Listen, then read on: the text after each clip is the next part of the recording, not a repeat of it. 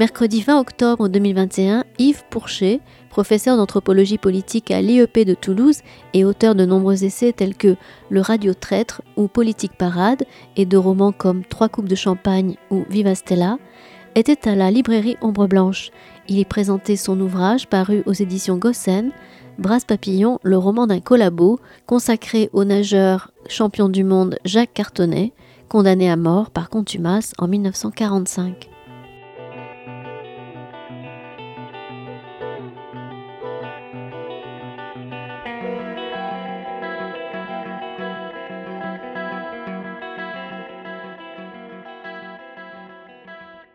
Bonsoir. Merci d'être venus nombreux pour euh, cette euh, soirée sportive à la librairie. Bon, bien sportive, mais pas que, hein, quand même, parce que euh, on accueille ce soir et avec un vrai plaisir Yves Pourchet, prof à Sciences Po, entre autres, historien toulousain, enfin historien à Toulouse, mais pas forcément historien de Toulouse ou de la ville de Toulouse, on en discutait un petit peu tout à l'heure. Vous venez d'écrire un livre d'histoire romancé, ou en tout cas euh, additionné ou imaginé à certains moments, euh, sur un personnage euh, très particulier dont j'ignorais complètement l'existence. Il s'appelle Jacques Cartonnet, qui était un très bon nageur euh, des années 30. Et euh, vous retracez donc toute euh, l'histoire, toute la biographie en fait de, de cet homme à travers des témoignages ou des, une espèce de roman choral comme ça, avec des, toutes les personnes qui sont intervenues, qui l'ont connu, qui l'ont côtoyé. et vous retracez son parcours, parcours de très jeune homme qui commence la natation, qui devient très bon, vraiment très bon, qui, on se rend compte, n'a pas très envie de, euh, de trop travailler sa natation ou de trop s'y fatiguer, qui a un espèce de génie de la nage, de la brasse, euh, et qui euh, petit à petit part un peu dans des, dans des combines, dans des histoires, dans euh, un côté euh, plus mondain, cherche à être euh, reconnu pour d'autres choses, avoir une, une présence un peu plus médiatique. Et il se trouve qu'une fois arrivée la Seconde Guerre mondiale, cet homme s'engage dans la milice. C'est-à-dire que, contrairement à, en tout cas en, lisant votre livre, euh, une bonne partie euh, des, milieux de la natation qui s'étaient beaucoup repliés à Toulouse, euh, lui décide de s'engager du côté, du côté fasciste à la suite de Doriot et ensuite dans la prolongation de, de cet engagement après la guerre, il disparaît. Mais bon, on aura l'occasion d'aborder tout ça. Euh, la première question que je voulais vous poser, c'est euh, que votre livre est extrêmement sourcé. On sent que vous y avez beaucoup travaillé et que vous avez mené un travail d'historien. Pourquoi l'avoir euh, raconté sous cette forme-là plutôt de, de roman ou pourquoi vous êtes euh, vous sentiez obligé de disons de relier les, les points?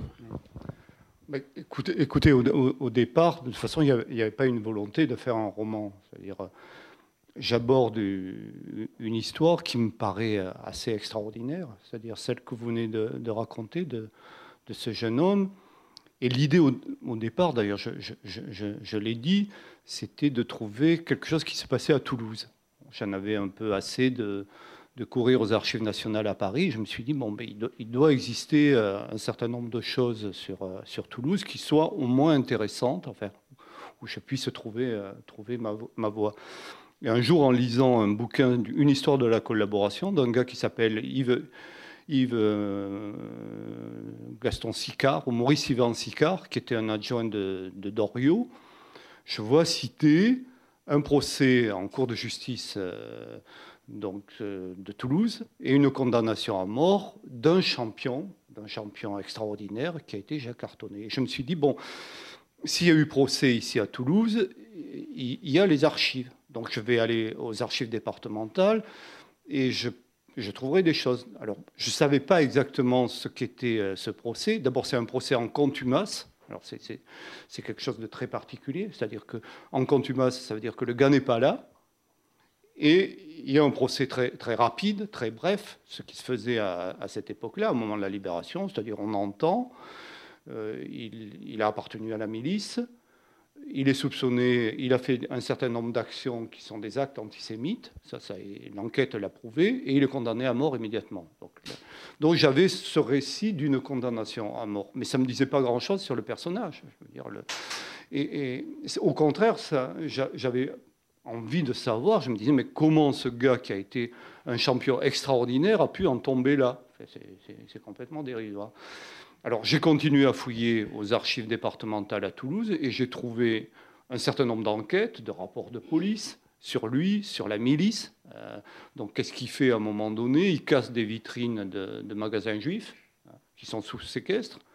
Alors, euh, il s'était installé à Toulouse, il tenait une pâtisserie au 38 rue de la Pomme. Voilà, il vivait là avec son, épouse. Et par vengeance, parce qu'on l'avait menacé, parce qu'il avait collé une affiche en, disant interdit aux juifs, euh, etc. Hein. Et donc, il s'était vengé menaces en cassant. Donc j'ai toute une série d'affaires de, police qui étaient intéressantes, enfin, mais qui ne disaient pas grand-chose. Euh, les, affaires de justice, on a un petit, un petit minable, quoi, en, vérité. C'est pas très grand. Et je me suis dit, bon, un nageur reste un nageur, et un nageur extraordinaire est toujours un nageur extraordinaire. Donc il faut commencer à le saisir par là, c'est-à-dire comment il a été euh, un champion, qui participe aux Jeux olympiques de Los Angeles, qui, qui est au sommet de la natation mondiale, hein, pas, de la natation française, dans, la compétition. Il faut... Et donc je me suis lancé dans toute l'exploitation et la lecture des archives euh, de la presse sportive de l'époque. Donc ça a été un travail euh, euh, complètement fou, dingue, parce que évidemment, d'abord la presse sportive d'entre-deux-guerres est très, très nombreuse, très active. Il y a des journaux qui sont miroirs du sport, etc. Et chaque quotidien a une page sportive et notamment la natation, commence à prendre l'importance du point de vue du journalisme sportif. Et donc, je prends ça, je fais des, des, copies écran, enfin, comme on travaille, du point de vue de la méthode, c'était extrêmement difficile. Et puis, à un moment donné, j'en avais des, milliers. Enfin, le confinement était une, une époque bénie parce qu'évidemment, je, je, nageais, je nageais avec Artonnet dans la nuit du confinement. Bon, voilà, c'était ça. Et à la fin, je me suis dit, mais comment puis-je exploiter ça? Parce que je pouvais dire, bon, si j'ai lu dans Match euh, tel exploit, ça peut me suffire. Mais pas du tout, parce que chaque journaliste dit quelque chose de différent. Il apporte euh, des précisions. Et donc, je me suis mis à imprimer systématiquement ça. J'avais des dossiers, des, milliers de pages, que je classais systématiquement. Et à partir de là, je découvrais un, monde, qui était le monde de la natation. C'est-à-dire, à côté de Cartonnet, il y avait Georges Germain, qui était l'entraîneur national, qui lui-même avait été un, champion extraordinaire. Il y avait Jean Taris, qui a été certainement le plus grand nageur français qu'on puisse connaître. Il y avait Chobel, Alfred Chobel, qui était aussi très important. Il y avait les clubs d'Afrique du Nord qui arrivaient, qui, étaient en, compétition. Et puis Nakash, Nakash qui vient de Constantine, qui arrive au niveau national, hein, je ne parle pas à Toulouse, et qui rentre bien entendu sur la scène. Donc, j'ai voulu, et c'est pour ça à un moment donné, faire entendre des voix. C'est-à-dire qu'un nageur, de quoi il parle? Il parle de la natation. On ne peut pas lui demander autre chose. Et donc, euh, si vous l'interrogez du point de vue de, la politique, ce n'est pas, pas, son domaine, ce n'est pas son, truc. Il va parler de ce qu'il a fait, de ce qu'il a vu. Euh, et donc, euh, il va parler certes de, de Cartonnet, qui a été un proche, mais il va aussi parler de lui, il va parler aussi de la transformation de la nage, c'est-à-dire ce qu'a été par exemple la nage libre, ce qu'a été la brasse, ce que devient le papillon, euh, voilà, et des différentes compétitions auxquelles ils ont, participé. Et donc j'ai ramassé évidemment, comme j'avais une un nombre considérable de gens qui racontaient finalement, qui racontaient ce qu'ils avaient fait. J'ai ramassé autour d'un certain nombre d'individus, des nageurs, mais aussi des journalistes sportifs, et puis euh, des dirigeants euh, des fédérations, parce que la, question des fédérations est, très importante du point de vue de l'organisation, peut-être aussi, et donc je les ai fait parler dans une espèce de chronologie pour arriver jusqu'à maintenant. Et à un moment donné, je me suis dit, mais ce n'est pas suffisant, il y a quelque chose qui, qui manque, c'est évidemment la, lecture des faits, puisque on peut toujours se dire, mais comment cartonner devient-il cartonné voilà, C'est-à-dire comment ce gars qui était un, nageur assez joueur, enfin un, enfant avec un corps absolument extraordinaire et des capacités, comment devient-il cette espèce de personnage euh, sombre? Et alors là, j'ai eu un, déclic qui est assez extraordinaire dans les archives de Toulouse, bon, il y avait des fiches de police et puis il y avait euh, des, rapports du commissariat aux affaires juives. Voilà. Euh, et puis d'autres choses. Et je vois passer à un moment donné un personnage qui s'appelle Edgar Maurice Wolff, qui est un professeur agrégé, un professeur agrégé, juif, bien entendu, qui arrive de Carcassonne parce qu'il est engagé comme professeur de philosophie dans une institution, euh, rue de l'Étoile, alors, euh, euh, à Toulouse. Et ce gars prend un appartement euh, rue du Coq d'Inde et quelque chose. Alors je, tape un peu, je me dis, mais qui, est, qui est devenu cet Edgar Maurice Wolff? Et je vois que ce gars fait une thèse, une thèse qui a été publiée, une thèse sur l'individualisme radical étudié par la caractérologie. Donc je commande cette thèse qui est disponible. Et je vois toute une étude sur euh, les caractères. Alors je, lis ça, je ne suis pas sûr d'avoir tout compris parce que c'était un peu fumeux, mais ça me donne des éléments très importants pour essayer de penser le caractère de Cartonnet. Voilà. Je me suis dit, euh, ce que Wolf fait à partir de, cas absolument différents, euh, réfléchissant sur le, le, devient qui tu es de Nietzsche, enfin, c'est ça. Je me dis, il y a quelque chose à cerner. Et j'en fais un personnage, je le fais rentrer sous une forme un peu romanesque, je le transforme, pour interroger l'histoire et pour cerner un peu le personnage. C'est-à-dire ce que je ne pouvais pas faire à partir des archives, je pouvais le faire en faisant apparaître, en lui donnant un rôle d'enquêteur et, et, d'examen un peu des choses. Voilà, et donc en vérité, moi, moi je n'ai pas voulu faire un roman. Enfin, ce n'était pas, pas mon désir. D'ailleurs, la forme m'importait peu. Si j'avais pu, par l'histoire, euh, donner à comprendre et à voir, je me serais contenté de l'histoire. Mais euh, c'est un peu le paradoxe, et moi j'en suis arrivé là après des, années de recherche, c'est que l'histoire n'est pas suffisante. Voilà. À un moment donné, l'histoire, elle ne dit plus rien, parce qu'elle ne sait rien. Il n'y a, a, a pas de source. Et donc, pour arriver à une interprétation, à une lecture des événements, il faut prolonger par quelque chose. Et ce quelque chose, ça peut être la fiction, en tout cas, ou l'entrée ou l'apparition d'un personnage euh, fictionnel. Euh, c'est très intéressant comme point de vue. Je pense que peut-être certains d'entre vous auront des questions à poser euh, sur cette question, d'autant que, à la manière dont vous avez écrit le livre, avec à chaque fois le, nom de la personne qui parle et, un témoignage. Euh, moi, j'ai ressenti le, procès, c'est-à-dire le procès qui a été fait par contumace, dont on sent qu'il y avait très peu de choses, que c'était dans la période d'épuration et que euh, un des chefs de la milice qui est parti à Sigmaringen, on condamne à mort et voilà. Et, euh, et c'est vrai que ce personnage de Wolf, avec son son intérêt pour la personnalité vous permet d'essayer de rentrer dans le, dans le psychisme, d'essayer de comprendre comment Cartonnet est devenu Cartonnet. Euh, alors qu'on voit bien à un moment où la, la presse devient de moins en moins présente, où lui est moins présent en compétition, euh, qu'il n'y a plus ces données-là, que les données de police ne donnent aucune information, ni personnelle, ni familiale. Euh, ni euh, enfin aucune information personnelle et donc on peut on peut on peut plus le cerner, on peut plus le comprendre. Et euh, est-ce qu'il y a quelque chose pour vous de l'ordre de, de la réparation dans ce que vous donnez, c'est-à-dire de euh, cet homme n'a pas eu de procès.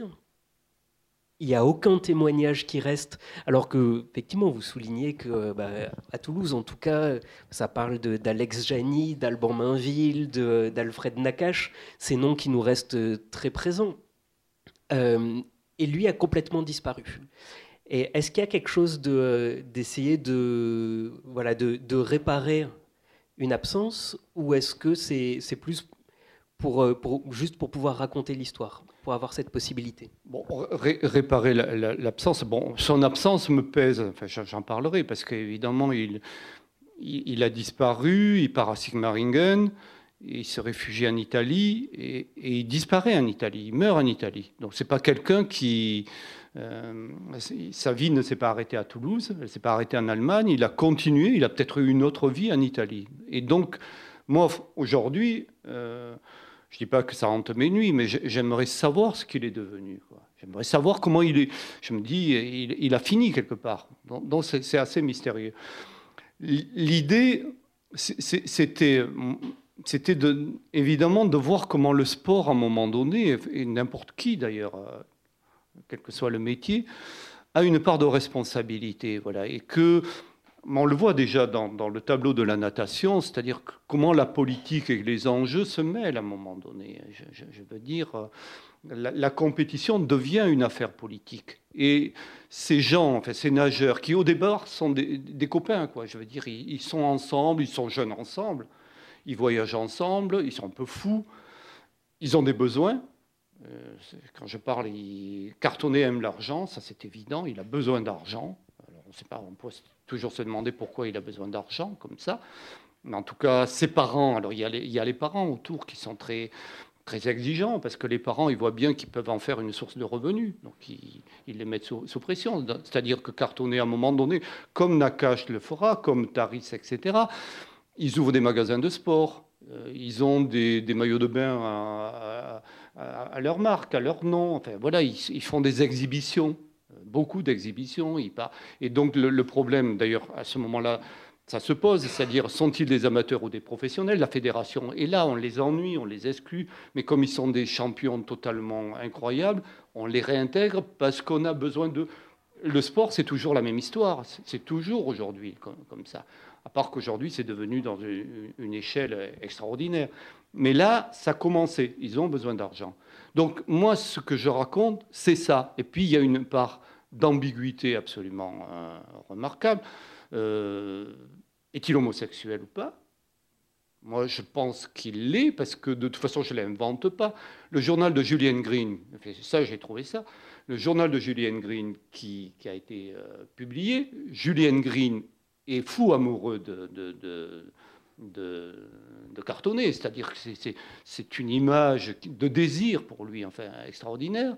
Et dans les fréquentations qu'il fait, il parle d'un député qui s'appelait René Tour, qui est, le, maire d'Auxerre, euh, Daniel Guérin qui en parle aussi. Daniel Guérin dit ça a été mon maître euh, en homosexualité, et il raconte euh, dit René Tour entretenait Cartonnet, quelque chose comme ça.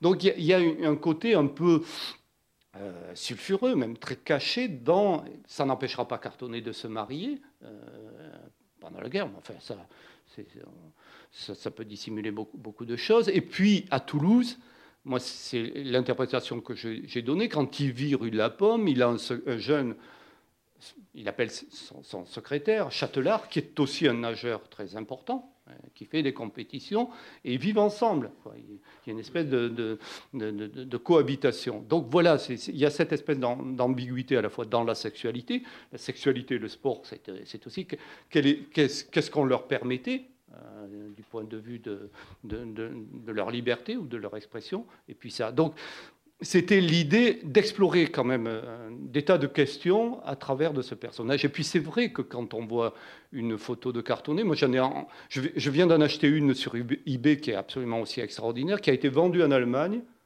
euh, dans une compétition, et on le voit en 1934. Donc, euh, on le voit apparaître avec son visage d'enfant, avec un corps, bien, bien entendu, extraordinaire. Donc, c'était quelqu'un aujourd'hui euh, qui aurait pu faire la carrière de Weissmuller. Enfin, d'ailleurs, il, avait pensé, il, tournait dans des films, il imaginait un jour que, évidemment, après la natation, une, autre vie, c'était de faire des films. Et, je pense qu'il y il en a rêvé jusqu'au bout. Parce que ça, c'est quelque chose qu'on ressent effectivement très fort dans votre, dans votre récit, c'est euh, ce rapport au, corps, et pas uniquement au corps euh, sportif, mais aussi à, euh, à la photographie de presse, au, à Pathé qui commence à lancer, à essayer de trouver comment filmer le sport, et puis Johnny Weissmuller, donc, qui arrête sa, sa, sa, carrière de natation et qui devient Tarzan. Et on sent qu'il y a ce, ce moment où manifestement il y a eu un changement de euh, la question aussi des maillots de bain euh, courts ou des maillots de mmh. bain longs. Enfin, il y, a, il y, a, vraiment eu un moment où le corps devient aussi un corps médiatique, un corps euh, beau, un corps à mettre en avant. Et, et voilà, et, encore à, à, montrer, y compris dans la presse. Oui, alors ça c'est très paradoxal parce que quand on peut les comparer, on peut les regarder, c'est notre liberté. Alors on, peut, on, peut, les comparer au niveau sportif, les temps sont là. C'est pour ça d'ailleurs que j'ai voulu garder tout ce que j'apprenais. À un moment donné, je me suis dit, est-ce qu'il faut que je garde les informations sportives? C'est-à-dire, euh, qui montre évidemment un 200 mètres en 1933, un 200 mètres en 1935.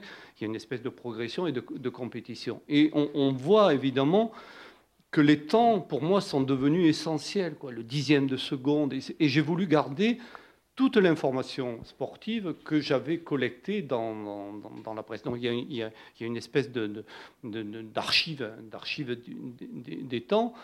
Et puis il y a ces images donc on peut les comparer. On peut comparer aussi les lieux, les lieux de la natation à cette, à cette époque-là, c'est-à-dire qu'ils savent eux-mêmes, euh, ils connaissent les piscines. Le développement des piscines, ce n'est pas un hasard s'ils arrivent à Toulouse, parce qu'il y a cette formidable piscine. la natation, c'est d'abord un problème de piscine et d'installation, donc ils jouent ça. Et puis eux-mêmes sont tentés à un moment donné, la piscine, ça devient un lieu euh, de plaisir aussi, de délassement, ça peut rapporter de l'argent. Ils ouvrent leur propre piscine, ils deviennent aussi des, professeurs euh, euh, de natation, ils créent leur propre club lorsqu'ils sont en concurrence avec, avec cette... Cartonnet fera tout d'ailleurs, il ira jusqu'au bout. ils font des exhibitions, des spectacles. Bon, ils essaient évidemment d'exister et de faire de la natation un mode de vie, ce, ce, qui est assez normal. Alors il y a cette comparaison. Et puis il y a cette comparaison fantastique qui, pour nous, évidemment, alors je parle, ce sont des images, ce sont des hommes, hein, évidemment, si vous comparez le corps de Taris, par exemple, qui, est un corps, et, Taris le dit, c'est pour ça que je, l'ai écrit euh, dans le roman, il dit, moi j'étais le maigre, le, peu doué, le, pas beau en vérité. Or, Taris est absolument génial, il est absolument extraordinaire. Tout simplement aussi, enfin, tout simplement, en partie parce qu'il se soumet. Et il se soumet à l'autorité d'Herman. Herman en fait, et ce rapport entraîneur-nageur est un rapport terrible. Voilà. C'est-à-dire, Cartonnet n'a jamais, voulu se soumettre à l'autorité d'un entraîneur. C'est-à-dire, surtout pas Herman, surtout pas Herman, qui, les choses ne se passent. Donc il choisissait un entraîneur mais qui n'avait pas sur lui l'autorité que pouvait avoir euh, Herman. Donc Taris, qui a ce corps euh, qui, n'est pas le corps de Cartonnet, qui n'est pas le corps de Nakash, gagne parce qu'il il a des capacités de, résistance, d'entraînement sur des longueurs qui sont extraordinaires. Il échoue en 32 euh, au JO de, Los Angeles d'une main, c'est pour une, une, idiotie en, vérité. Il s'en voudra toute sa vie parce que ça a été le moment extraordinaire. Et même à Berlin, à Berlin, il, est là, il ira jusqu'au bout, Taris, de, de, sa carrière. Donc évidemment, la question du corps, elle est très relative. C'est-à-dire un corps qu'on croit doué, c'est pas dans la natation, en tout cas à cette époque-là, c'est pas gagné. Alors, ils n'ont pas les corps qu'ils ont aujourd'hui, c'est complètement euh, euh, extraordinaire, enfin, je veux dire, euh, démesuré, c'est une autre humanité, mais évidemment, déjà se dessiner un certain nombre de choses. Peut-être pour dessiner la, distinction entre Taris et Cartonnet, vous pourriez parler de cette expérience justement des Jeux Olympiques de Los Angeles? Oui, ben, évidemment, Los Angeles en 1932, c'est un moment... Euh, bon, déjà, il y a le déplacement. Il faut, imaginer ce qu'étaient les Jeux Olympiques de, de, Los Angeles en 1932. Donc le voyage, la fête, et, évidemment, Cartonnet et Chobel, son ami, Alfred Chobel, qui, qu'est-ce qu'ils font? Ils font la fête. C'est des gamins, quoi. C'est, vraiment des gamins. Et euh, Herman, euh, euh, qui, voit tout ça, évidemment, il voit aussi l'apparition de nouvelles. de, nouveaux compétiteurs, les Japonais, il les voit venir, quoi. Il voit ces enfants japonais, ce sont des enfants complètement soumis à un maître, dans une discipline absolument terrible, est capable de battre des. Et Herman raconte, et je, le mets aussi, évidemment, la durée de leur entraînement est totalement extraordinaire. C'est-à-dire les Américains, etc., ils sont capables de s'entraîner sur des longueurs. Les autres, ils tiennent pas le coup. Ils tiennent pas le coup. Sauf Taris. Et à un moment donné, il y a le choix d'Herman à Los Angeles parce qu'ils sont regroupés. Alors, ils arrivent, euh, ils découvrent New York on les amène à Washington, à l'ambassade, on les reçoit. Il y a un côté fête quand même de ce que sont les Jeux Olympiques. Et puis ils vont à Los Angeles. Donc le voyage. Et puis là, ils, sortent. Ils font comme des gamins qui sortent de la caserne et qui font le mur et qui vont faire un peu la fête. Donc le lendemain, pour nager, c'est un peu compliqué. Et, évidemment, ils perdent tout. Cartonné perd tout alors qu'il devait gagner. tout le monde euh, savait, les autres l'annonçaient et il perd.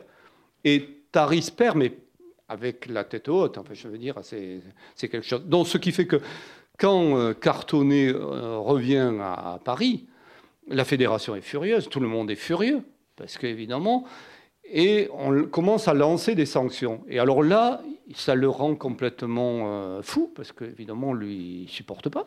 Il supporte pas. Il dit, moi, j'ai fait ce que j'ai pu, évidemment. Et donc, il y aura toujours une concurrence à partir de ce moment-là entre les dirigeants de la fédération, qui n'arrêtent pas de défier, les autres essaient de, l'exclure, et puis le, reprennent parce que c'est cartonné, et qu'il faut le garder. Et on sent vraiment tout le long cette, euh, cette différence entre les nageurs qui s'entraînent sans arrêt et ceux qui, qui ont une forme de génie, et donc qui arrivent et, euh, et. Il y a un moment où c'est c'est triste de, de enfin, c'est triste. Après, il fait ce qu'il veut de, de, sa vie, mais de le voir euh, aller de fête en fête, monter ses clubs, fréquenter euh, des, euh, des, soirées, faire des exhibitions de plus en plus, et puis, et puis perdre. Et puis perdre là où tout le monde s'attend à ce qu'il gagne. Et puis, y compris jusqu'à cette arrivée du mouvement de papillon, dans la brasse euh, que lui ne supporte pas, parce qu'on sent qu'il ne va pas aller s'adapter à une nouvelle neige. Est-ce que vous pourriez peut-être euh, aborder cette question de la, la manière dont la neige a évolué? Oui, Alors, le, papillon, évidemment, il apparaît, j'allais dire, en plusieurs endroits. Voilà. Les Américains le lancent. Euh, évidemment, ça paraît une, c'est une nage très physique, très physique et très importante. Donc les qualités d'un brasseur sont, c'est pas, pas pareil. Voilà. Et d'ailleurs au début, on a l'impression qu'un 100 mètres en papillon, c'est un truc euh, totalement euh, terrible, quoi. Euh, il, faudra beaucoup de temps pour, pour que les longueurs deviennent plus importantes. Alors il apparaît aux États-Unis et on s'aperçoit que les temps sont complètement bousculés on catapulte euh, les records. Et donc le problème que pose immédiatement la fédération internationale, c'est de dire est-ce que la brasse papillon est une brasse? Et donc il, va falloir euh, des tas de congrès de définition. Au début, il y a une forme de refus, on dit c'est pas la brasse, c'est pas ce que c'est, mais c'est pas la brasse. Et donc tous les records qui sont enregistrés ne sont pas valables. Et là où ça devient encore plus euh, extraordinaire ou, difficile, c'est que l'Union soviétique, l'URSS, a euh, développé un programme euh, de construction de piscines, d'entraînement, Et vous avez notamment un, nageur soviétique qui s'appelle Boychenko, qui est un, superbe gars, très grand. Alors lui, il catapulte, tout. Donc il arrive, et les autres, euh, au bout d'un moment, il y a une hésitation, c'est-à-dire euh, que fait-on de ça? On ne va pas pouvoir refuser, euh, refuser ça. Et c'est là où ça devient absolument terrible et, cartonné devient, devient presque hystérique à ce, moment-là. C'est qu'il cessait au papillon, mais évidemment, il voit qu'il ne tient pas le coup, donc il dit il faut que je reste sur, sur, sur ce que je fais, c'est-à-dire le 200 mètres brasse, normal, pour essayer de, de battre les autres mais évidemment, la pression est très forte. Et des gens comme euh, Herman, Taris, etc., sont aussi interrogés pour savoir si la brasse papillon est une brasse. Et à un moment donné, certains vont dire, mais oui, il n'y a aucune raison pour que l'on refuse l'homologation de, ces records, parce que la brasse papillon est, tout à fait, est tout à fait valable. Et c'est là où, du point de vue de l'histoire en tout cas, les rapports deviennent absolument terribles entre ces nageurs, parce que euh, la politique rentre là-dedans. C'est-à-dire que Taris, on va l'inviter dans un voyage officiel en URSS, on le gratifie, on le reçoit de, façon fastueuse. Est-ce qu'il touche de l'argent? J'en sais rien, mais enfin, en tout cas, il est, récompensé. Et donc, immédiatement, les autres, on est dans une période euh, où, évidemment, les fascismes contre les communistes se mettent en place. Et c'est peut-être une, des raisons pour laquelle, enfin moi je la vois, Cartonnet va basculer du côté de, l'extrême droite, en tout cas va adhérer au mouvement de Doriot, au PPF, euh, à la section de Saint-Denis. Euh, il crée des, mouvements autour de Doriot, euh, justement pour, pour, réagir. Et à un moment donné, il dit euh, si euh, Boychenko a bien nagé en France, qui retourne en, qui retourne en URSS, Staline va bien s'occuper de lui, parce qu'il a fait, a fait tout ce qui. Et on peut, on peut imaginer ce qui va se passer. Voilà. Donc il y a une espèce de confusion, à la fois qui est celle d'un point de vue sportif, c'est-à-dire la question est sportive, c'est-à-dire la nature de la brasse, de l'entraînement, des records, et puis l'argument du politique dans une période totalement folle qui, est apparue. Et euh, il y a des descriptions incroyables de ce moment de bascule entre la brasse et le papillon, de ces compétiteurs qui euh, cessaient au papillon, qui vont sur, euh, sur 100 mètres faire les 30 premiers mètres en papillon, puis qui s'épuisent et donc qui reprennent la brasse classique. Et certains, on pense qu'ils vont réussir à aller jusqu'au bout en papillon, sauf qu'en fait, non, à 20 mètres de l'arrivée, ils sont obligés de, d'arrêter, donc les autres reprennent de l'avance. Enfin, on, sent vraiment qu'il y, a, y a quelque chose au niveau sportif qui est, qui est terrible pour eux. Et, euh, et qui se passe effectivement juste à ce moment euh, extrêmement politique euh, de, des disputes où là, pour le coup, le sport devient réellement une géopolitique. Euh, et notamment avec le passage finalement assez court en quatre ans des Jeux Olympiques de Los Angeles aux Jeux Olympiques de Berlin. Tout à fait. Tout à fait. Alors là, évidemment, l'enjeu est considérable. D'abord, il y a un enjeu euh, de sélection, c'est-à-dire que les fédérations françaises doivent envoyer un certain nombre de représentants il y a quand même des enjeux politiques qui sont très forts. Nakash, euh, à un moment donné, la discussion, l'organisation, c'est de dire est-ce qu'on va permettre aux Juifs de, concourir. Le, débat existe. Euh, certains se disent est-ce qu'il faut boycotter les Jeux Olympiques de, de Berlin?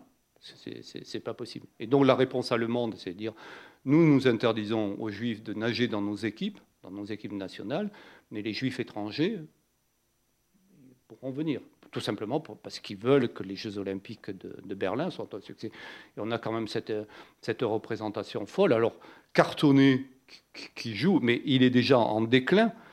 Alors, il est en compétition avec Nakash. Nakash est apparu, c'est-à-dire au début il est en compétition avec Taris et Taris le bat systématiquement.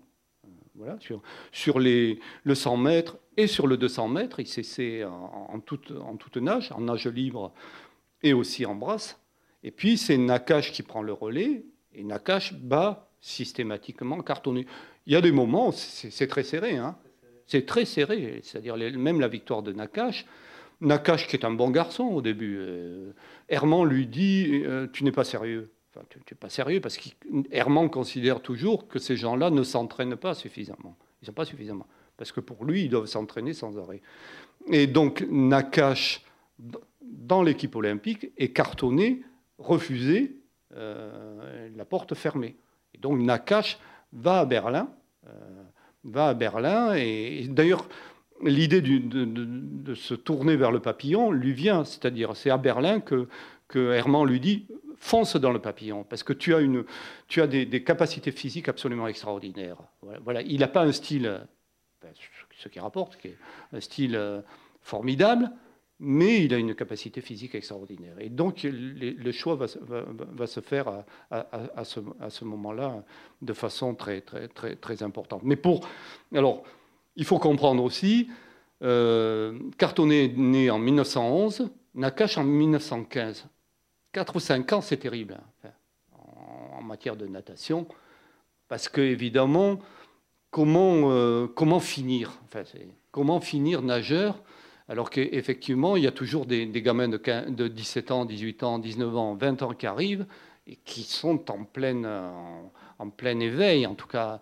Et Cartonnet, déjà, commence, et on le voit physiquement, son corps se transforme, il s'épaissit, c'est quelqu'un qui boit, à un moment donné, il fait la fête, et évidemment, euh, les qualités sportives euh, se, restreignent, en tout cas disparaissent. Et donc il fait des trucs qui ne sont pas de son niveau. Voilà. Ils sont pas de, son niveau.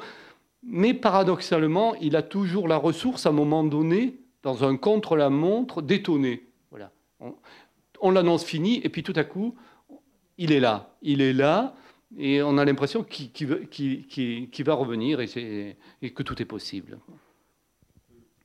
Et donc euh, à Berlin, Nakashiva Nakashiva, bon, les, résultats sont du côté français sont, euh, sont très décevants, euh, voilà. Mais bon, Nakash est en, progression, quoi. Je veux dire, on peut, il n'a pas gagné, mais on sait qu'il a des possibilités mm. assez extraordinaires. Et alors, vous avez amené une image oui, oui. qu'on peut montrer parce que je ne l'avais pas vu, il me l'a gentiment montré tout à l'heure. Mais, euh, mais vous en parlez dans le, dans le livre et on sent qu'il y a une, euh, une importance sur les années à venir de, euh, de cette image-là, de cette archive-là. Oui, je, l'ai trouvé. D'ailleurs, jamais personne n'en avait parlé. Moi, je trouve que c'est une image absolument extraordinaire qui, qui, qui paraît dans, dans, dans, la presse. C'est une image qui est prise euh, au championnat d'Europe à Wembley. Les nageurs allemands viennent de tout, ont tout gagné, enfin ils ont gagné. Et sur le podium, alors je ne sais pas si, vous le voyez, on voit les, les, Allemands les, qui font le salut nazi.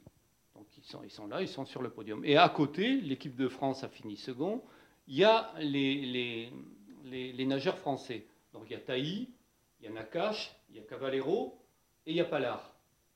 Et donc on voit euh, Taï, Cavallero et Pallard qui regardent, et Nakash a une attitude de refus, mais qui est franche et manifeste, c'est-à-dire il baisse le corps, il baisse la tête, comme euh, s'il refusait l'hymne national-socialiste et le moment, euh, le moment qui est en, en, train de se passer.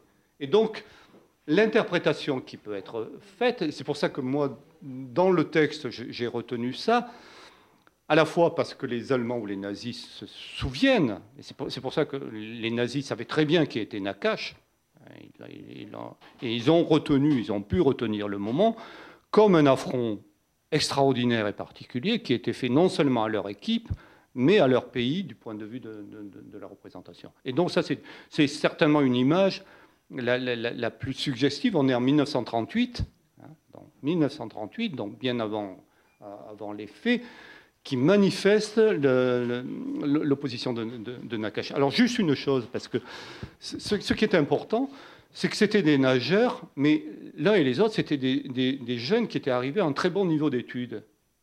presque Nakash. Euh, voulait être et a été professeur d'éducation physique, ce qui était, enfin, il était presque. Et Cartonnet avait une, il s'essayait au journalisme, il faisait du journalisme. Et donc à un moment donné, euh, évidemment, l'organe de presse, là où on écrit, c'est important. Cartonnet écrit dans un journal qui est le journal d'Emmanuel Berle dans Marianne, et puis il va basculer dans les journaux de Doriot, c'est-à-dire La Liberté.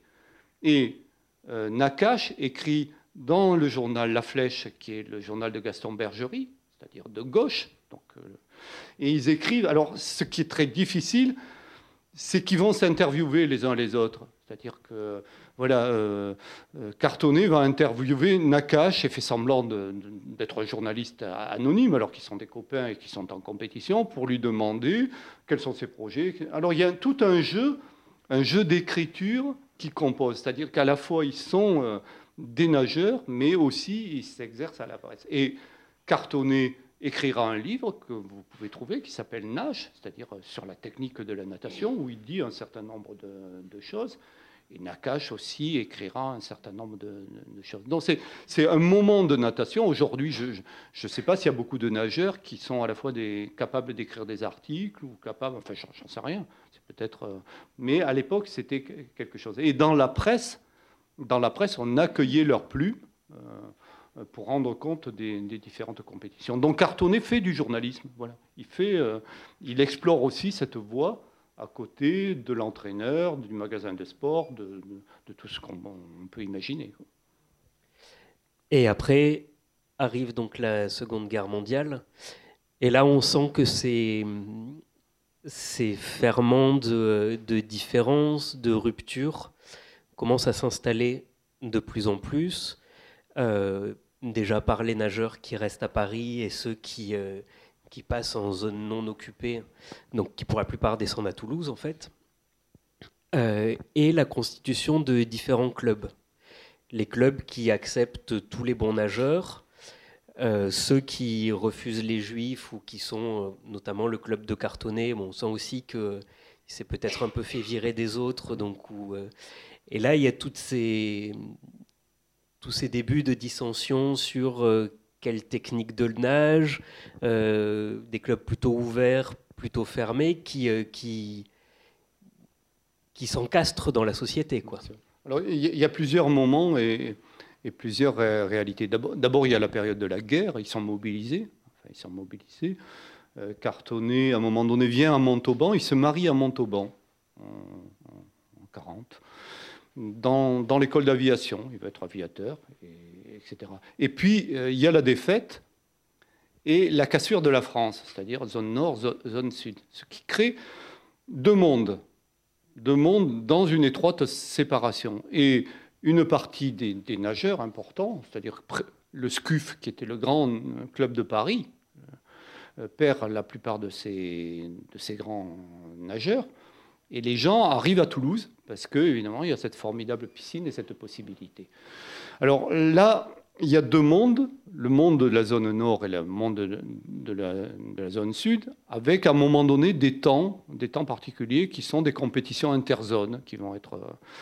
Mais tant que la zone sud euh, existe, c'est-à-dire tant que les Allemands ne rentrent pas en novembre 42 là-dedans, il y a un entre-deux. Je, veux dire, Nakash est assez libre. Voilà. Euh, Borotra, donc le tennisman, est commissaire au sport. Mais Nakash va en Algérie, euh, tant que l'Algérie n'est pas, pas occupée par les, Américains. Et, voilà. Et les dissensions se font du point de vue à la fois de, la, compétition des clubs, c'est-à-dire l'auto-EC. Nakash s'est inscrit au TOEC. Et Cartonnet est allé dans un club qui existait, qui le Racing, qui s'appelait le Racing Olympique le Toulousain, et il essaie d'enrichir de, ce, club, et on verra ce que, ça donne par, la suite. Et donc il y a une compétition entre clubs, ce qui n'existait pas antérieurement, qui se met, se en place. Donc euh, Mainville le sait, un autre, Gabriel Ders, qui, était le, dirigeant du TOEC, le raconte bien entendu. Il y a une ambiance pas très bonne, qui, un peu à cause de Cartonnet, beaucoup à cause de Cartonnet, parce qu'il en fait trop. Voilà, voilà. Mais il n'y a pas une, une, détestation. Alors, les choses vont être euh, considérablement. Alors, on voit déjà la question juive qui apparaît. Nakash est identifié comme juif. Euh, moi, je suis, j'ai regardé, par exemple, sur le, fichier juif à Toulouse. Donc, euh, évidemment, il est recensé. il, est recensé avec, euh, avec sa femme et sa, fille, enfin, comme juif. Il fait bon, voilà, du point de vue, mais, mais il n'est pas menacé. Là où les choses basculent complètement, c'est quand les Allemands rentrent à Toulouse. Alors là, c'est et avec un moment qui est un moment extraordinaire, c'est-à-dire en 43, il y a l'organisation des, critériums de France. C'est la première euh, manifestation unitaire euh, de la France qui se met en place. Et immédiatement, il y a une pression allemande très forte pour exclure Nakash. Nakash ne peut pas nager. Un juif ne peut pas nager. Voilà. Ne peut pas nager dans les critériums de France. Borotra est parti. C'est le colonel Pasco qui a pris la responsabilité du, commissariat au sport. Et là, on est dans un autre monde et dans un autre temps. C'est-à-dire qu'effectivement, l'antisémitisme est, devenu terrible. Les Allemands sont là. Et la compétition va avoir lieu. Cartoni n'y participe pas. Mais euh, c'est un gars qui s'appelle Tony Atto, enfin, euh, d'autres qui, qui, les prix. Et puis il y a un autre, euh, un Palard, Roland Palard, qui est un personnage ambigu, qui est là et qui rafle. Alors il faut, dire aussi que la formation de la milice en 1943, donc Cartonnet a récupéré des nageurs qu'il a rencontrés, parce que étant menacé du départ au STO, euh, Cartonnet offrait un, deal. Il disait Viens à Toulouse nager avec nous et tu ne partiras pas au STO. Et les autres acceptaient. Un gars comme Roland Gibel, par exemple, c'est ce qui s'est passé il s'engageait à la milice, il ne partait pas au STO, mais en fait, pour lui, la milice, c'était la piscine. C'était pas, il faisait quelques. Donc, il y avait cette espèce de transformation. C'est ce qu'il racontera. Il disait, moi, je suis venu pour entraîner et pour, euh, pour, euh, pour, euh, mais pas tellement pour faire des actions de miliciennes. Mais parallèlement, Cartonnet, lui, fait un rôle de milicien. C'est-à-dire, il, casse les, il casse les, les, vitrines. il fait. alors, je ne sais pas s'il est. Vous savez qu'à un moment donné, il y a eu une, répression de la milice qui envahit après un attentat contre, l'un des leurs, contre un milicien, ils vont, ils envahissent la synagogue de la rue Palapra. Donc, il y a une occupation de la synagogue de la rue Palapra. Je ne sais pas, j'ai pas trouvé la, présence de Cartonnet, mais ça m'étonnerait pas qu'il y soit. Je, veux dire du point de vue de l'action. Et donc il y a des formes de coups de poing de, la milice qui est de plus en plus aussi menacée, enfin les chefs miliciens, et il y a cette espèce de, réaction. Et cartonné est là, on a un certain nombre de, rapports de police qui, qui, nous disent un peu ce qu'il fait. Quoi. Et après arrive bien sûr le moment où euh, Nakash est déporté Alors, il y a, la, déportation de, Nakash. Alors, la déportation de Nakash, c'est difficile parce qu'il n'y a pas beaucoup de sources en vérité. C'est-à-dire, euh, il y a plusieurs questions. C'est-à-dire, a-t-il été dénoncé par qui? Voilà. Euh, euh, le rapport que j'ai, moi, c'est sur l'événement, sur l'arrestation de Nakash, c'est qu'il y a un attentat dans un tramway qui transporte des Allemands donc il y, a, des morts allemands. Les autres, la Gestapo arrête 60 juifs, mais ça ne leur suffit pas, et ils vont arrêter Nakash, sa femme et sa fille, et un autre nageur qui s'appelait Henri Krakowski, qui était juif aussi. Mais regardez la complexité de la situation, c'est que Krakowski, juif, nageait dans le club de Cartonnet. les, les, lignes de séparation ne sont pas si évidentes que ça.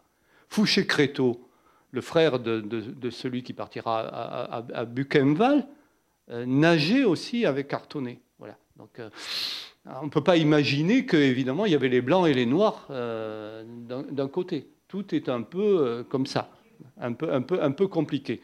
Il n'empêche qu'à un moment donné, Nakash est arrêté, sa femme est arrêtée. Alors, on l'accuse de, tas de choses, d'avoir fait passer des gens en Espagne, ensuite d'avoir euh, fourni des renseignements, d'avoir participé à des organisations juives de résistance.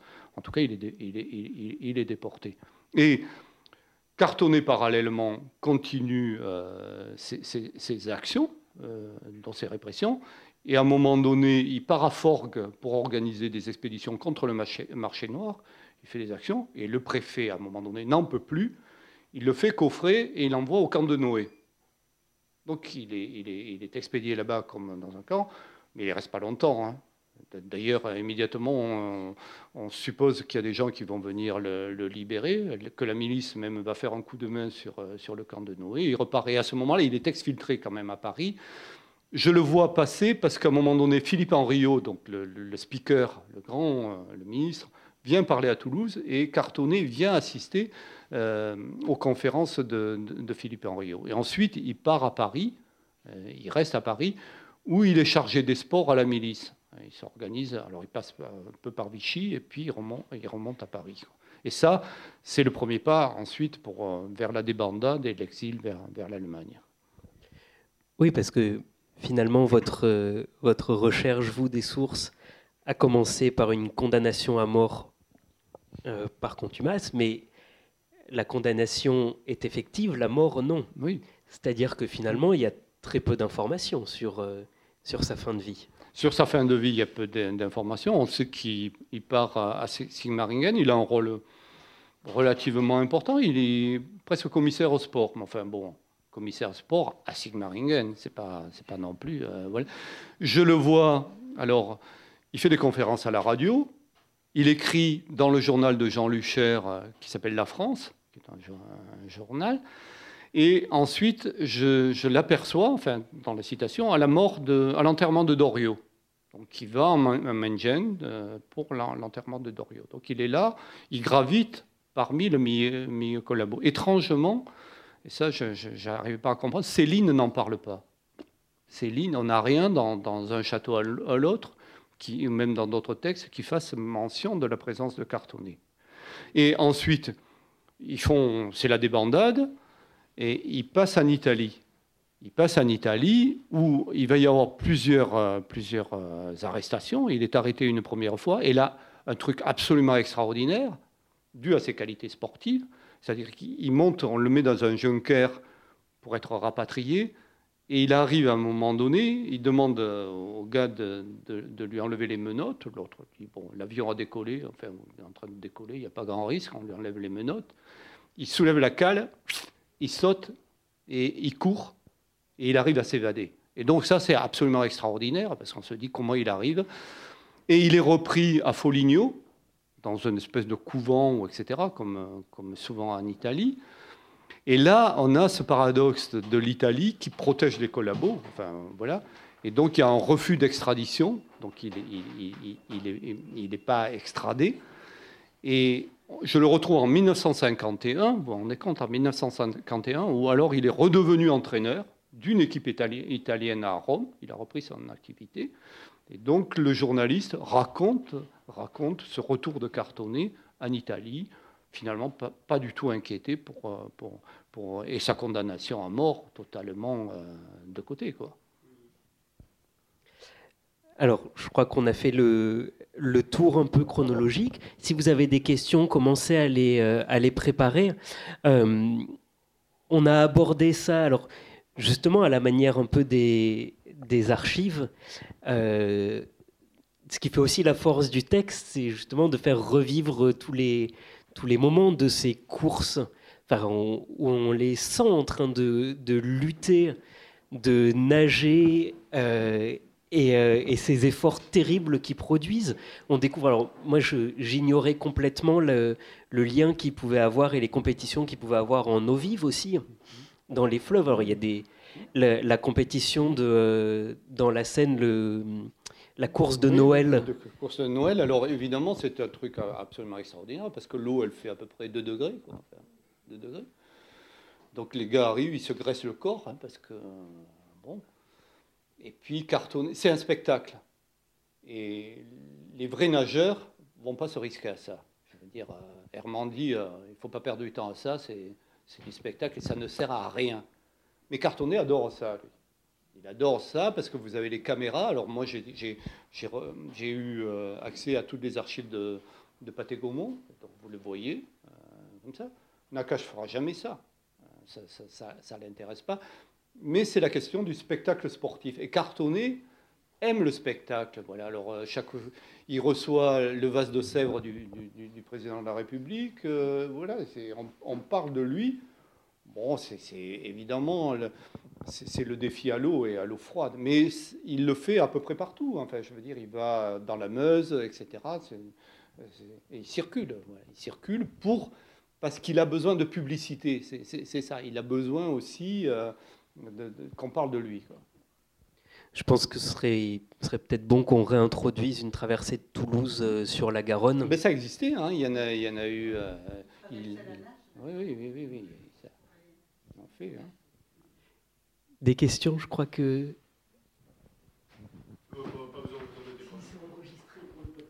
Alors si c'est enregistré, allons-y. Euh, il n'y a eu aucune tentative d'extradition de, de cartonner euh, de l'Italie vers la France après sa, sa, sa, déclaration de culpabilité et donc sa peine euh, de mort? Alors la France, bien entendu, a demandé immédiatement l'extradition. Mais l'Italie, mais pour tous les collabos, a traîné les pieds. Euh, la protégée DA, par exemple, DA n'a jamais été extradée. Et il y a des articles qui vous disent qu'il y a à peu près 2000, 2000 ou 3000 collabos, euh, notamment dans l'Italie du Nord, qui, se cachent. Bon, il n'y a pas que les couvents, hein, euh, Touvier, qui se sont cachés là-dedans. Alors, du point de vue juridique, c'est très compliqué, parce qu'au début, tant qu'il n'y avait pas eu de traité de paix entre la France et l'Italie, vous savez, il y a eu des négociations internationales, les, extraditions n'étaient pas acceptées. Et puis à un moment donné, quand même, quand la paix a été, enregistrée, il y a eu une demande, et c'est le ministre, moi le ministre de la Justice en personne, qui refuse, qui refuse l'extradition de, de pour des raisons qui étaient peut-être de, tension entre la France et l'Italie à, un moment donné, mais en tout cas, il s'est senti totalement protégé. Et en même temps, on pouvait imaginer que, mais ça, que l'ambassade etc., pas le faire exécuter, mais enfin, on l'a fait en Argentine pour un certain nombre de, personnes, hein, c'est-à-dire physiquement les, éliminer. Mais lui, si je pouvais dire, n'était pas un si gros poisson que ça. Hein, c'était pour, qu'on ait envie de, le liquider. Donc il est resté là-bas. Alors moi, mon regret, mon regret, c'est de dire, euh, évidemment, dans, cette enquête, j'ai plusieurs regrets. C'est-à-dire, euh, d'abord, de ne pas avoir des sources intimes, c'est-à-dire des lettres, euh, des photos de lui enfant avec sa mère. Il y a une, part d'ambiguïté. Alors, ça, j'en ai parlé au début. Quand il naît, il n'est pas sous cette identité. Il s'appelle Ulysse de Lobel. Parce que au début, sa mère ne le reconnaît pas. Ou alors elle, tarde à le reconnaître, et en tout cas son père ne le reconnaît pas. Il faudra attendre 1919 pour que le mariage lui donne une, transformation d'identité. Ce qui fait que dans le récit ou dans, les questions que, je fais poser à Edgar Maurice Wolff, je dis est-ce que c'était un acte volontaire de la mère en, vérité D'abord de ne pas reconnaître et ensuite de laisser dans, une identité non achevée. Euh, j'imagine que pour un enfant, changer de prénom, changer de nom, c'est quelque chose de, très important. La question de la, de la paternité n'est pas toujours prouvée. Enfin, je ne sais pas qui est le vrai père, en, vérité. Il y a une espèce de, mystère, en vérité. Qui est ça. Et puis, il y a le lien particulier qu'il avait avec sa mère. Voilà, puisqu'on voit que est, cette femme aime la natation aussi, et qu'elle occupe, euh, qu'elle joue sur lui un rôle quand même très, très, très, très, très présent. Alors je ne vais pas faire la, psychologie de base hein, sur, sur, ça, ça serait trop, trop, trop facile ou très, trop simple, mais il y a une espèce de mystère. Et donc, je n'ai pas de source, je n'ai pas de lettre de lui, euh, je n'ai pas de mots. C'est un personnage encore plus complexe que ça, parce que je sais qu'il peint, il ne fait pas que nager, il a, il a, il a un côté artiste, hein, c'est pas, euh, il fait même un peu de, musique, etc. Donc il a, il a des dérivatifs qui montrent évidemment qu'il y avait tout un aspect de, création chez lui, enfin, ou de tentative en vérité sur ça. Et la vraie question que, que je me suis posée aussi, c'est qu'il a une gueule de, boxeur. Il a mis cassé, enfin, il a, on voit qu'il a pris des coups, quoi. C'était pas quelque chose. Et je pense qu'au début, c'était un gars qui était plus tourné vers la boxe. Voilà, on l'a peut-être poussé un peu à la natation parce qu'il était, il nageait bien. On l'a poussé à la piscine et puis on voit, on voit ce que faisait Herman, ça allait pousser les gosses à l'eau et, voir un peu ce qui, se passait. Mais en vérité, il aurait peut-être rêvé d'un autre sport, d'une autre, chose. Et moi, dans le bouquin, ce que j'ai, parce qu'évidemment, il n'y a qu'un nageur qui peut dire ce qui, vit. Moi, je me suis servi, par exemple, euh, de, ce que dit un gars qui s'appelle Maxime Tafanel, qui, est un ancien nageur et qui a monté une pièce de théâtre qui s'appelle 100 mètres natation. Et ce rapport à l'eau, ce, truc absolument terrible, des longueurs, des heures dans l'eau, dans la piscine, l'eau froide, l'eau chaude, le voyage, qui est un côté complètement, euh, pour, pour un jeune en tout cas, totalement terrible. C'est-à-dire qu'à un moment donné, certains ne peuvent plus, peuvent plus te, tenir là, parce que c'est trop. Et cette espèce d'accélération, de compétition permanente, parce que évidemment vous êtes là, mais il y en a sans arrêt, dix nouveaux qui arrivent et qui vous, et qui, qui, sont, qui vous menacent, en tout cas du point de vue de, la compétition. Voilà, c'est un peu tout, tout ça. Je ne l'excuse pas, mais je dis voilà, c'est une personnalité très complexe et surtout, enfin, moi, c'est toujours ce que je fais, c'est de ne, pas fermer les portes, c'est-à-dire qu'il y, a un moment donné une part de mystère, d'incompréhension. On ne sait, pas, on sait pas ce qui se passe en, vérité. Puis moi, je, suis très ouvert. Euh, je comprends que les gens aient le goût de l'argent et le goût du plaisir. Et, voilà, et à un moment donné, le problème, c'est évidemment son basculement dans, dans le fascisme, qui n'est pas forcément la dénonciation de Nakash. C'est ça. D'ailleurs, Nakash ne, dira jamais que c'est cartonné qui. Enfin, à un moment donné, il s'interroge, mais il ne dira jamais. Et à un moment donné, Grosborn, qui était un autre nageur, euh, qui était un polytechnicien, nageur, qui faisait du journalisme, va voir euh, euh, Nakash qui sort de Buchenwald dans son lit d'hôpital, et il écrit un article en disant Gibel qui m'a déclaré. Et là, on a un procès de Gibel. Et Nakash est euh, entendu. Et il dit c'est pas Gibel, c'est pas possible que ça soit Gibel. Je peux dire que j'ai vu Gibel en uniforme de la milice et armé à la piscine, ça je peux le témoigner.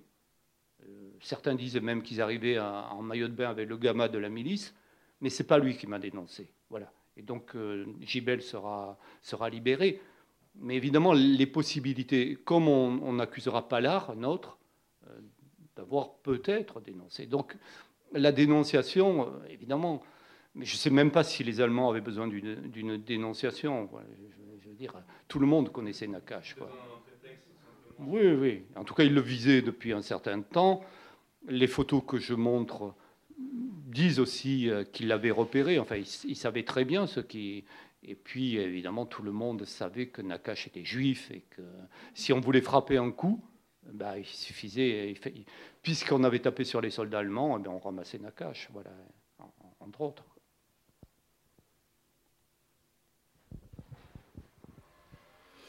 Oui, tu as parlé tout à l'heure de, cette thèse de caractérologie euh, qui euh, a eu un rôle dans, ton, travail de romancier. Est-ce que tu pourrais préciser euh, ce qu'elle t'a apporté justement peut-être par rapport à cette interrogation sur la personnalité de, de Nakash Est-ce qu'elle t'a apporté quelque chose déjà?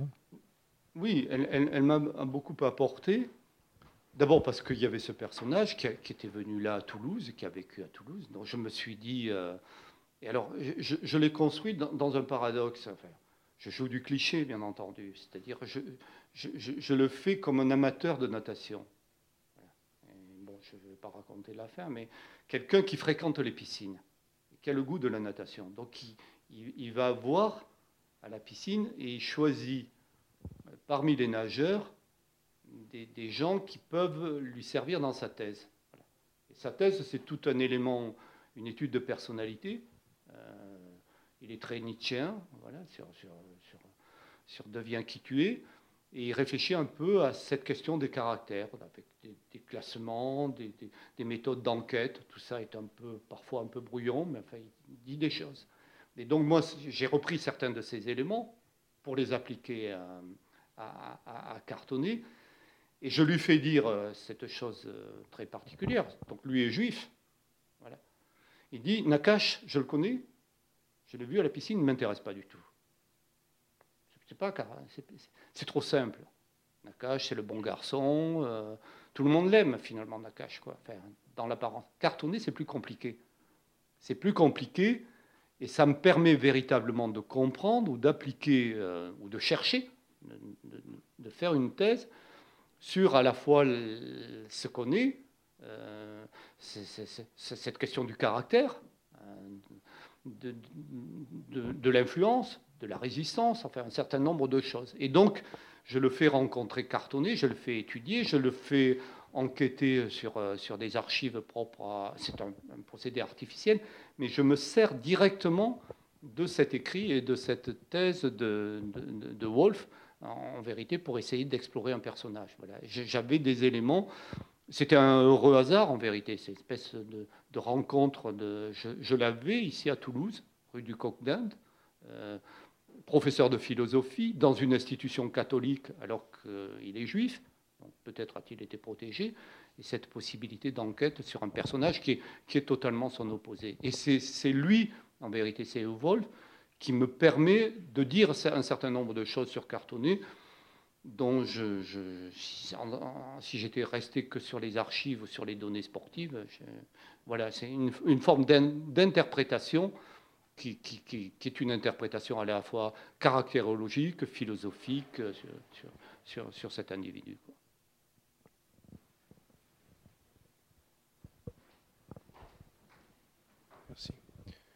Bonsoir. Euh, vous avez insisté, à juste titre, puisque vous avez fait un excellent travail, remarquable, euh, sur le côté natation. Je vais diaphragmer peut-être un petit peu. Je parlerai sur le plan moral, puisqu'il y a le blanc et il y a le noir. Il y a Cartonnet et il y a M. Nakache. Je crois que vous avez dit à un moment donné, à juste titre sûrement, que les, entraîneurs avaient une, pour arriver, avaient une réaction de, de domination pour qu'il puisse arriver. Et M. Nakache, lui, a eu à un moment donné, à Toulouse, qui est devenu un pôle de la natation avec les dauphins du Touac, qui a été extraordinaire, avait une relation d'empathie, d'amitié avec son entraîneur, qui n'était pas du tout une relation de, domination, parce qu'il était brillant, extrêmement brillant, et contrairement à des choses comme Cartonnet, euh, il a eu non seulement sa natation avec des titres extraordinaires, et là, euh, il a eu aussi, il ne faut pas l'oublier, M. Nakache a eu euh, une action sociale, c'est-à-dire que même quand il était moult fois champion du monde, il a entraîné les petits garçons, il a entraîné les enfants, il s'occupait de tout ça. Et cette moralité-là, par rapport à celui qui était cartonné, sur lequel je me demande pourquoi vous étiez posé la question, est-ce qu'on peut devenir comme il était, c'est-à-dire un fasciste, alors qu'il était dans le sport? Mais on trouve des gens comme ça partout, et si je fais cette remarque, c'est parce que cet élément de valeur, je dis bien de valeur avec un grand V, eh bien, existait à ce moment-là, mais doit exister aussi aujourd'hui, où nous dérivons sur des choses un petit peu extrêmes que nous entendons dans les médias. Et M. Alfred Nakache était quelqu'un qui a été brillantissime sur le plan de la mais a été aussi quelqu'un de social, puisqu'il a été euh, entraîner petit garçon ici ou là euh, pendant et après son, son activité professionnelle et, sportive. Écoutez, alors peut-être je suis allé trop loin, je ne sais pas. Sur le côté de la domination, d'abord, les entraîneurs sont tous différents. Les relations entre un entraîneur et, des nageurs sont différentes. Si je prends par exemple la relation qui était extraordinaire entre Herman et Taris, il y a un côté à la fois euh, paternel, c'est-à-dire que Herman le, raconte, c'est-à-dire que pour entraîner le gars, il faut le nourrir. Et donc, euh, euh, Taris va manger chez Herman. C'est presque une famille, c'est presque une adoption en, vérité. Mais avec une main de père, quoi. Enfin, ce qu'était un père à l'époque. Et il fallait, évidemment, Herman attendait que Taris le suive.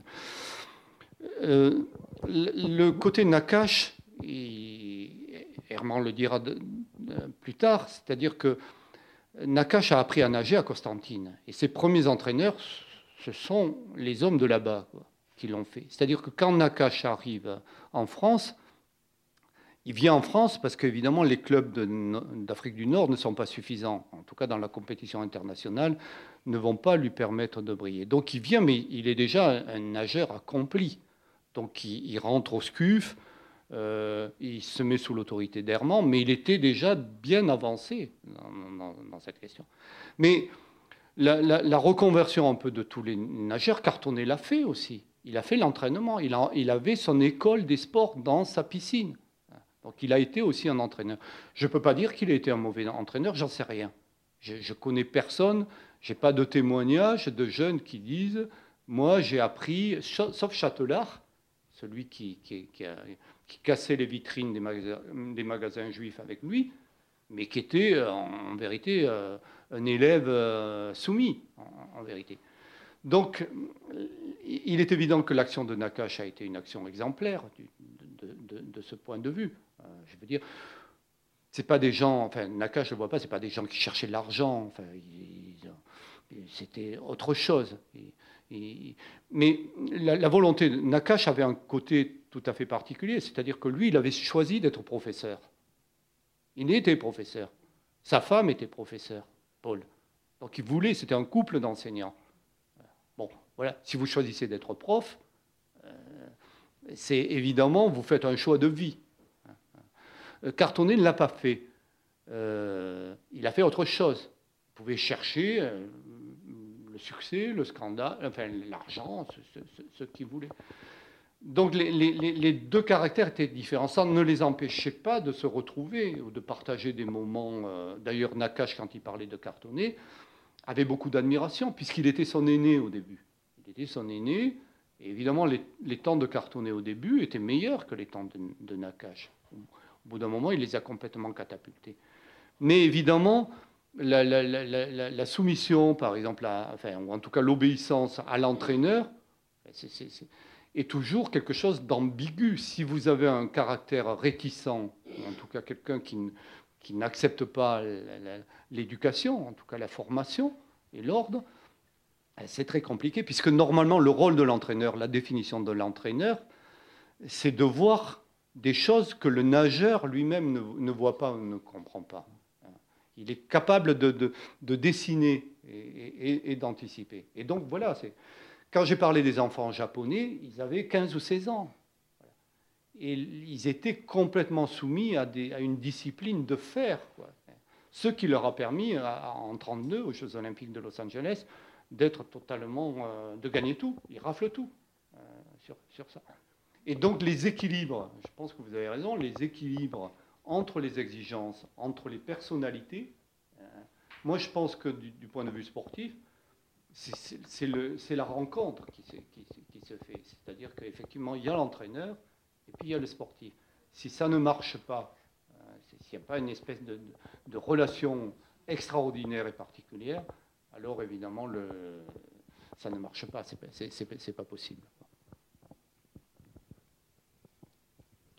Alors peut-être aussi repréciser parce que euh, finalement on parle beaucoup d'une période très importante, mais finalement, vous racontez 15 années, à peu près, de 15 à 30 ans, de jeunes qui se fréquentent quasiment tous les jours, qui sont amis et qui ont des, aussi des caractères et des activités de jeunes hommes, avec certains qui sont plutôt respectueux, plutôt bons élèves, plutôt tournés vers les autres, et un cartonné qui a un côté plutôt, plutôt teigneux, euh, assez vaniteux, assez vénal, qui effectivement aime l'argent, qui est très tourné vers ça, et qui finit par se partir dans une facilité euh, d'un engagement radical, potentiellement meurtrier, mais enfin, euh, de d'aller dans, dans quelque chose d'extrêmement vénal où il peut gagner de l'argent et, et, avoir une position publique, etc. Mais ça reste un, un moment où finalement,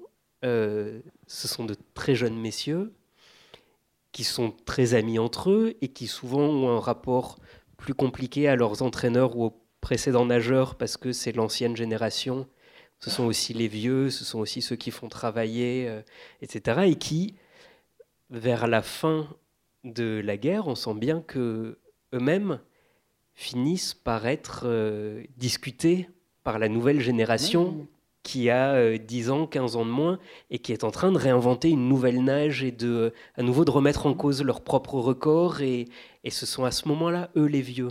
Mais voilà, on reste sur des, histoires de, d'amitié et de, de, personnes qui se construisent en tant que jeunes adultes. Bien sûr, mais d'ailleurs on le, voit quand Nakash revient ensuite des camps. Bon, il, il revient, hein, il fait des temps, mais c'est fini. C'est Jani, c'est Alex Jani qui, est la vedette. Hein, parce que Jani d'abord c'est le fils de, de Jani, c'est toute une famille. Euh, Nakash mais évidemment, il a cette force de la jeunesse qui est absolument extraordinaire. Nakash est un homme blessé, il va récupérer, il va revenir, il a, un côté absolument extraordinaire. Mais bon, voilà, les, choses sont passées et, et voilà, les, les, 20 ans ne sont plus là. Je, veux dire, c'est ça.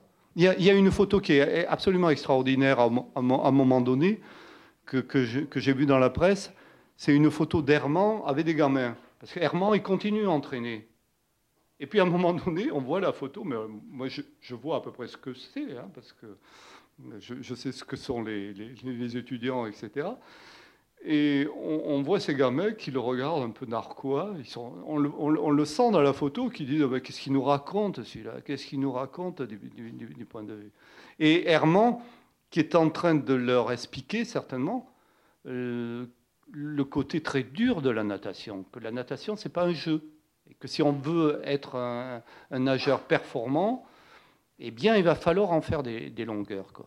Et ce qu'il faisait faire à, à Taris, c'était des longueurs extraordinaires, le 1500 mètres. Il disait 100 mètres, on ne commence pas par ça, on fait des 1500. Et, allons, et on, et on, répète, et tous les jours, tous les jours, tous les jours. Et ça a été dans cet entraînement absolument extraordinaire qu'il a fait. Donc, donc, un entraîneur, c'est euh, quelqu'un, c'est un miracle, un, entraîneur, un vrai entraîneur. Parce que, évidemment, il est capable, mais quand, il le dit, euh, euh, moi, je lui fais dire à Herman, j'ai dit, euh, c'est une pépite. Trouver un nageur, c'est une pépite d'or. C'est comme si on, fouillait dans, dans, dans, dans, une rivière. Et pour trouver un vrai nageur, c'est-à-dire celui qui va devenir un champion, eh bien, c'est le coup de poker. C'est la chance extraordinaire.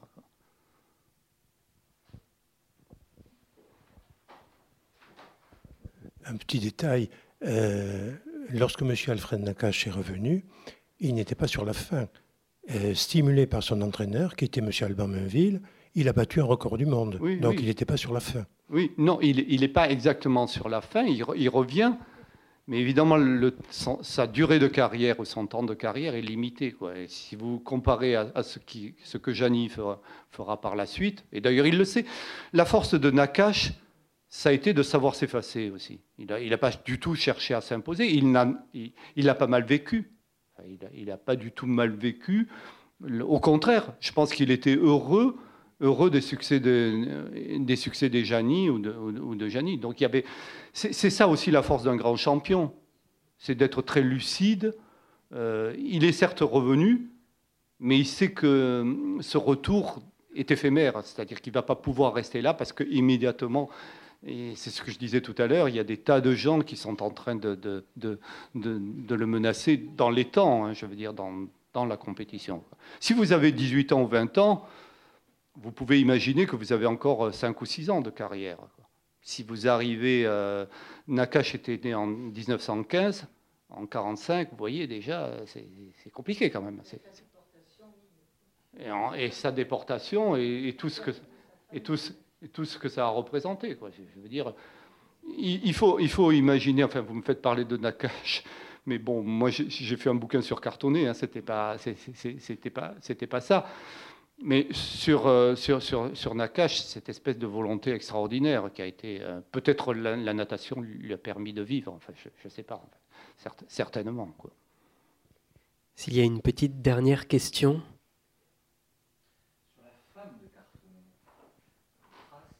Alors, la femme de, de Cartonnet, celle qu'il épouse, hein, qui s'appelle Marie-Geneviève Rouquet, qu'il épouse en, 40, qui était milicienne aussi. Hein.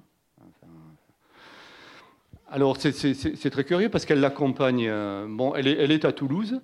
Elle fait de l'athlétisme à un moment donné. Il y, a, des articles dans la dépêche qui, qui, euh, qui la présentent.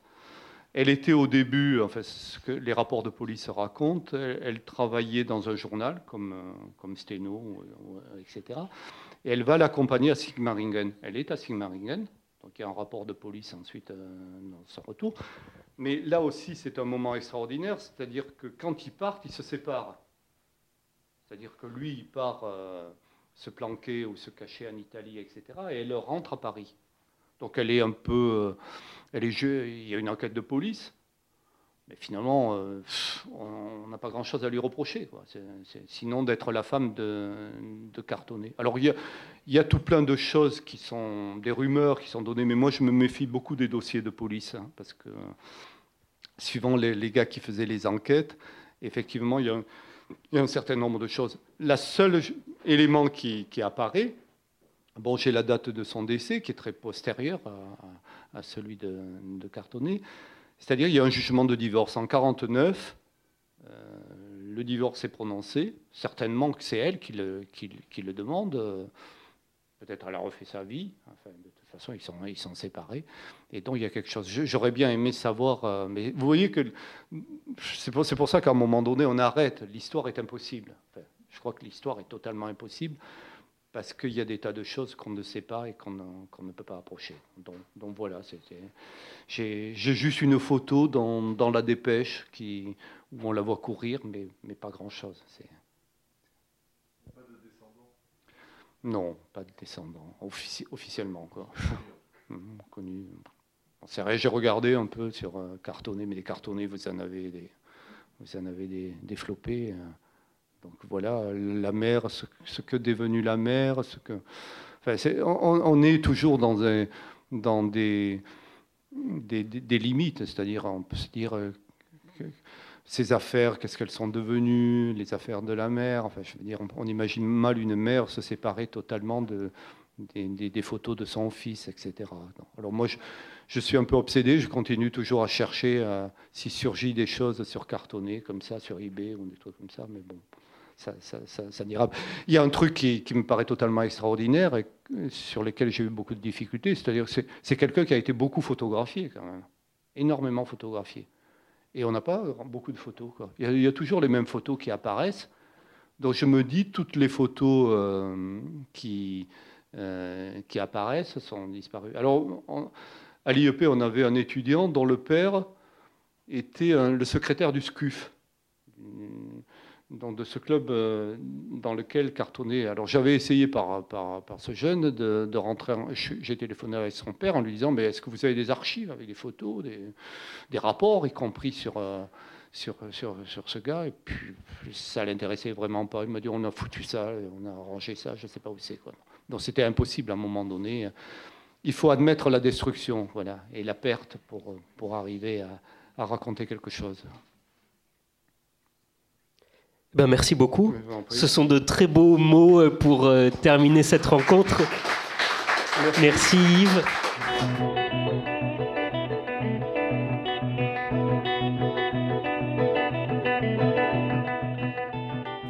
La rencontre que vous venez d'écouter a été enregistrée à la librairie Ombre Blanche mercredi 20 octobre 2021. Le livre de Yves Pourchet dont il était question, Brasse Papillon, le roman d'un collabo, est publié aux éditions Gaussen. Réalisation et mise en onde, Radio Radio.